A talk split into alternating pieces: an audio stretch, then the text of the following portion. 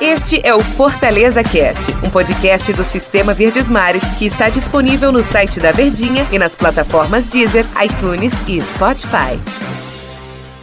Olá, amigo ligado no Fortaleza Cast. Bom dia, boa tarde, boa noite. Boa madrugada para você que nos acompanha, seja o horário que for aqui do nosso Fortaleza Cast. É um prazer enorme estar com vocês aqui na Verdinha. E olha, meus amigos, hoje estou aqui ao lado de Tom Alexandrino, eu, Dendes Medeiros. É um prazer conversar com você, especial você, torcedor do Fortaleza. Estamos aqui para falar sobre o seguinte tema: a vitória contra o São Paulo, a classificação inédita para as semifinais da Copa do Brasil, pode recuperar a confiança de alguns jogadores que estavam precisando e também, principalmente, salvar o time do Fortaleza, né? Recuperar o time do Fortaleza para a sequência da temporada e até colocando no meio competições que ele tá dentro, né? Campeonato Brasileiro, Copa do Brasil. A gente vai trazer todos os assuntos aqui com o nosso Tom Alexandrino, a elegância nos comentários, é, para ele se defender. Ô Tom, bom dia, boa tarde, boa noite, boa madrugada, tudo bem, Tom Alexandrino? Grande abraço, hein? Tudo bem, né, Denis? Grande abraço, hein, cara? Abraço ao torcedor que tá nos acompanhando em qualquer turno, seja de manhã, seja à tarde, seja à noite. Tá igual a Juliette. Hein? Ou seja, de madrugada, que também é bom dia. É bom dia. É verdade, na verdade, o madrugada, eu poderia falar bom dia, mas eu falo boa madrugada para ser diferente mesmo. Bacana. É, e a galera. Legal, é, legal. Eu acho que o pessoal tá gostando. É diferente. É, quem, quem, quem disse que tava gostando tá mentindo, né? Mas vamos lá falar sobre o time do, do, do Fortaleza, do Lion. É óbvio que. Uma... é bebê. É óbvio que uma vitória dessa contra o São Paulo do tamanho que ela foi, né? Uma classificação inédita, ela dá muita motivação pro time. O Fortaleza ganhou muita grana, 7 milhões e 300 mil. É, ou seja, fora o que já arrecadou com, com a competição, 17 milhões, enfim, aí, aí vai, toma dinheiro, toma grana, não vai nem entrar no nosso bolso, então não precisa também falar muito de grana também, não. Mas pro Fortaleza foi maravilhoso.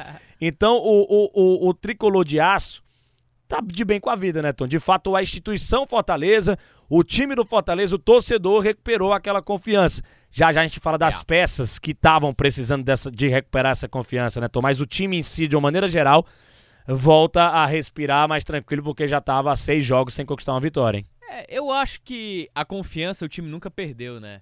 O que aconteceu de fato foi uma oscilação, uma queda de produção que é natural, de rendimento dos atletas. Uma hora ele ia chegar, né? É, a temporada ela é longa. E teve uma entrevista do Elton Paulista em que ele disse o seguinte: Cara, o mais importante é que a gente está oscilando pontuando. Pior se a gente tivesse oscilando sem ganhar. Aliás, oscilando perdendo. Então eu vejo que não há prejuízos para o Fortaleza na Série A de Campeonato Brasileiro, não há prejuízos ao longo da temporada. Então é, o Fortaleza ele ficou nesse jejum, né, de seis jogos, se a gente contar aí também com a Copa do Brasil, empate no jogo da ida mas seis jogos em que ele entregou, entregou um pouco daquele Fortaleza. Não foi uma queda acentuada, não foi uma oscilação que representasse queda de rendimento, rendimento mesmo, que o time não tivesse mais produzindo nada, tivesse com dificuldade, de fato as coisas elas modificaram, não. Foi uma oscilação normal de temporada. E se precisava de alguma prova ou contraprova, porque acho uma reflexão importante é que um time como Fortaleza, de, de, de um conceito financeiro menor de uma Série A, passa muito tempo no G4, ele está sempre precisando de provas e contraprovas para justificar a posição dele, que não foi só uma empolgação, que não foi só um início. Então a todo momento ele está se provando. E nesse momento de oscilação, surgiram dúvidas sobre o Fortaleza. E aí ele dá resposta como na Copa do Brasil, chegando a uma semifinal. Se alguém queria instalar alguma dúvida sobre a capacidade competitiva do Fortaleza e do trabalho do Voivoda e desses jogadores, a Copa do Brasil ela mostrou algo diferente.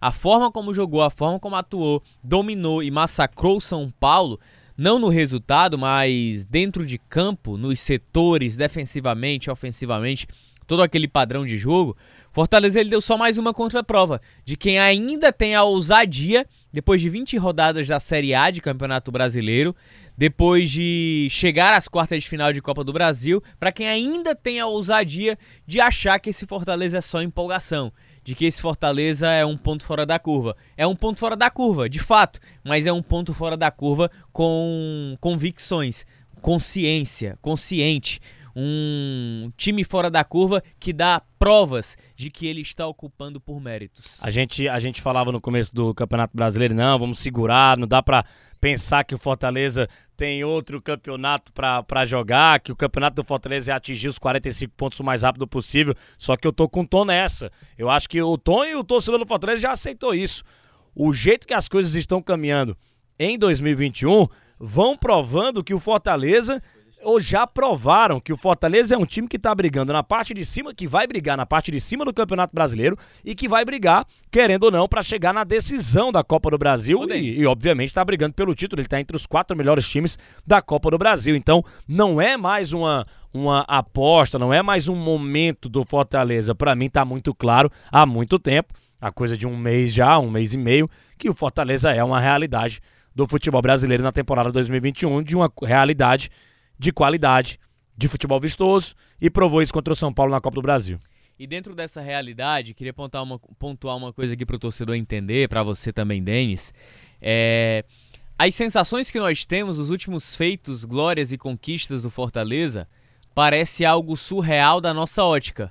Porque o Fortaleza, na sua história centenária, ele está moldando novos capítulos históricos inéditos. Não é um título de estadual. E em sequência, né? Exatamente. Sul-Americana, Copa não, do Nordeste. Não né? é só um acesso. Não é só um título estadual, não é só um tricampeonato estadual ou um tetracampeonato estadual. Hum. Fortaleza ele está acumulando ações e glórias inéditas antes nunca visto na história dele. Por isso que dá essa sensação. E eu gosto de brincar que o Fortaleza ele ele fez para a vida dele como clube de futebol o projeto JK projeto JK não, foi, não foram 5 ah, anos sim, e 10. Fortaleza vem fazendo nos últimos 3 anos e que um clube leva 10 anos para fazer. 2018, Fortaleza foi campeão da Série não, B. Caiu da, saiu da Série C em 2017. Sendo vice-campeão. No outro ano, ele, eu, eu, eu até brinco também. Você disse que você brinca, eu brinco também. Fortaleza, ele. Você ele, é muito gozado. É, é, você é muito engraçado também. ele passou na Série B. Ele passou na Série B. Ele, ele, ele, ele, só turistou. Só turistou na Série B. Ele, ah, vou lá turistar e pronto. Ele ganhou a Série B, tá na Série A há, há três anos e vai, vai pro quarto, já é óbvio. Cara, e ele anos. conquistou acesso campeão em 2019. Ele foi campeão da Copa do Nordeste. Teve aquela campanha fantástica na, na no Campeonato Brasileiro nono de reestreia, nono lugar, melhor campanha da história do Fortaleza em termos de pontos corridos. Copa Sul-Americana em 2020. Então foi um Fortaleza fora da curva, cara. Foi um Fortaleza que acumulou. E em 2021, cara, Fortaleza está no G4. Fortaleza ele tem amplas condições de beliscar uma Libertadores. Fortaleza ele tem condição de reescrever mais capítulos da sua história de maneira inédita então, é um clube em ascensão cada vez mais forte. A gente fala de jogadores do time que recuperou confiança, né? Mas jogadores recuperaram confiança também. O Ronald deu até entrevista, estou aqui à disposição do técnico Juan Pablo Voivoda, para na hora que ele precisar, eu possa ser útil para o time do Fortaleza. O David nem se fala, Tom Alexandrino. O David é um cara que estava precisando fazer gol. Até brinquei que o David, é, ele estava precisando dessa chacoalhada é, para poder voltar a ser um jogador titular do técnico Juan Pablo Voivoda. Acho que talvez por isso o Edinho foi o cara que ficou ali, entrou no time titular, jogou o primeiro tempo. Talvez até para dar uma chacoalhada no, no, no David, o atacante do time do Fortaleza. E é, o Ronald já falei, o David também. Então, qual outro jogador que você apontaria que estava precisando levar essa chacoalhada e voltar à confiança exatamente depois dessa classificação na, na Copa do Brasil, Tom? Citei David e Ronald, eu acho que são os dois caras pontuais, né? Que estavam precisando recuperar essa confiança. Cara, eu não sei se recuperar a confiança, mas eu acho que manter um alto nível competitivo. A gente viu nessa oscilação do Fortaleza. Felipe Alves também é um goleiro, hein? É verdade, tem razão. Uma, uma pequena queda de produção do Ederson. Só que o Ederson voltou a ser aquele cara de novo no jogo contra o São Paulo. E eu acho que o que a gente pode premiar desse jogo do São Paulo foi o Voivoda, cara. O Voivoda ele pensou uma estratégia pro jogo. para ganhar o primeiro tempo. E para ganhar o segundo tempo também, quando ele troca Edinho e Romarinho. Quando ele repõe aquela, aquela, aqueles dois atletas para ganhar ainda mais força, né? Romarinho foi lesão, na é verdade. O Edinho foi o que desses atletas que conseguiu jogar menos, foi o menos eficiente. E se a gente perceber, o Voivoda é o que a gente chama no futebol de jogo de posição.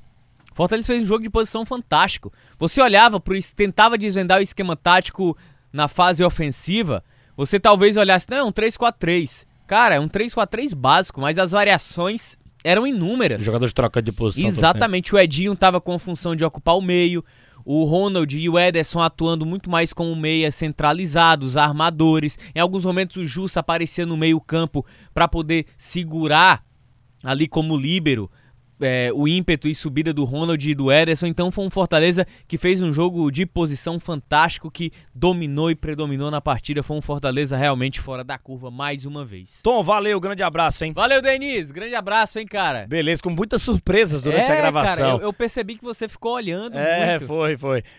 Valeu, Tom Alexandre, valeu, aquele hein? abraço. Valeu você também, torcedor do Fortaleza. Até a próxima edição do Fortaleza Cast, falando sobre o confronto diante da equipe do Internacional. Tchau, tchau a todos. Este é o Fortaleza Cast, um podcast do Sistema Verdes Mares que está disponível no site da Verdinha e nas plataformas Deezer, iTunes e Spotify.